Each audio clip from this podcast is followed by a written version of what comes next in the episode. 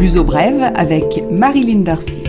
Bonjour et bienvenue dans ce nouveau numéro de Luso Brève, les informations pour les francophones du Portugal et d'ailleurs.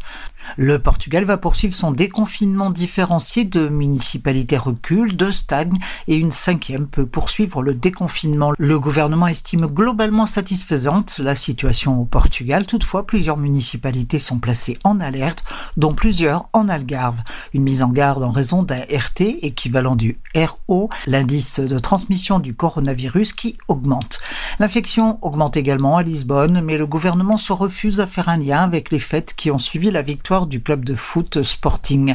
À ce stade, les autorités annoncent qu'elles ne prendront plus aucune décision concernant le déconfinement sans consulter les autorités sanitaires au préalable. L'époque balnéaire approche à grands pas. Officiellement, elle démarre le 29 mai, moment à partir duquel le dispositif d'intervention de la sécurité et de la surveillance des plages sera opérationnel. Le règlement Covid pour la fréquentation des plages a été rendu public. Il va falloir conserver le masque aux abords des plages et chaque fois qu'il s'agira de se déplacer pour aller au bar par exemple ou à sa voiture ou pour aller mettre quelque chose dans une poubelle. Il faudra respecter les distances entre les personnes sur la plage, variant en fonction d'une plage libre ou sous concession. Le sport à plus de deux personnes ne pourra être autorisé comme les raquettes par exemple ou le football. En revanche, les cours collectifs comme le surf pourront avoir lieu avec cinq personnes maximum. En résumé, quelques contraintes, mais aussi la nécessité de protéger les baigneurs. Les autorités rappellent que les touristes doivent également adopter les mesures de sécurité sanitaire adoptées par le pays et qui sont globalement bien respectées. À l'exception de huit pays, l'obligation du motif impérieux et de la quarantaine a été levée. Le test PCR négatif de moins de 72 heures est toujours en vigueur. L'industrie du tourisme va recevoir une bouffée d'oxygène. Un ensemble de mesures ont été approuvées pour permettre au secteur de récupérer de la pandémie et de se tourner vers le futur. Le plan est ambitieux puisqu'il s'agit de faire connaître le Portugal comme un pays internationalement reconnu pour ses niveaux élevés de durabilité et de cohésion territoriale et sociale.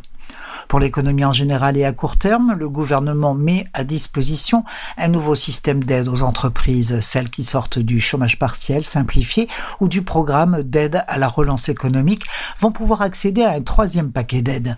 Ce soutien extraordinaire à la normalisation garantit une aide de deux salaires minimum, soit 1330 euros par travailleur aux entreprises qui adhéreront au nouveau système. Les micro-entreprises qui n'ont bénéficié d'aucune aide cette année et qui ont des difficultés pourront bénéficier d'un montant de 1995 euros par employé, soit trois salaires minimum. Attention, le délai de dépôt de candidature est court du 19 mai au 31 mai, 18 heures.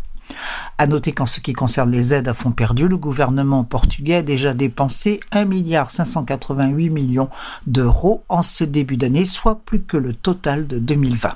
L'IDE, l'investissement direct étranger, que ce soit dans le capital d'entreprise ou dans l'achat immobilier, a fait un bon début 2021. Il atteint le montant global de 1,7 milliard d'euros, c'est huit fois plus que pendant la même période de 2020. L'investissement immobilier direct représente 28% du total. Les spécialistes penchent pour une diminution globale en 2021 en raison du décalage de la réaction dans le secteur immobilier. L'uso brève, culture. La page culture et autres, la CP, les chemins de fer portugais, offre des billets à 5 euros, une opération qui permettra de voyager dans de bonnes conditions et à prix réduit. Question spectacle et festival Evora annonce pour juin le festival immatériel, immatériel, premier du genre, destiné à la musique comme patrimoine immatériel de l'humanité, que ce soit officiellement ou officieusement. Un festival partant de pandémie pour réunir un public assoiffé de voir et entendre et des artistes qui sont à l'arrêt forcé. Le festival commence le 18 juin et il va nous emmener en Hongrie, en Égypte, en Mongolie, en Estonie, en Azerbaïdjan et même en France. Il sera question de faire connaître les lieux publics d'Evora et de sa région au travers des concerts et spectacles en plein air, histoire de tenir éloigné ce maudit Covid.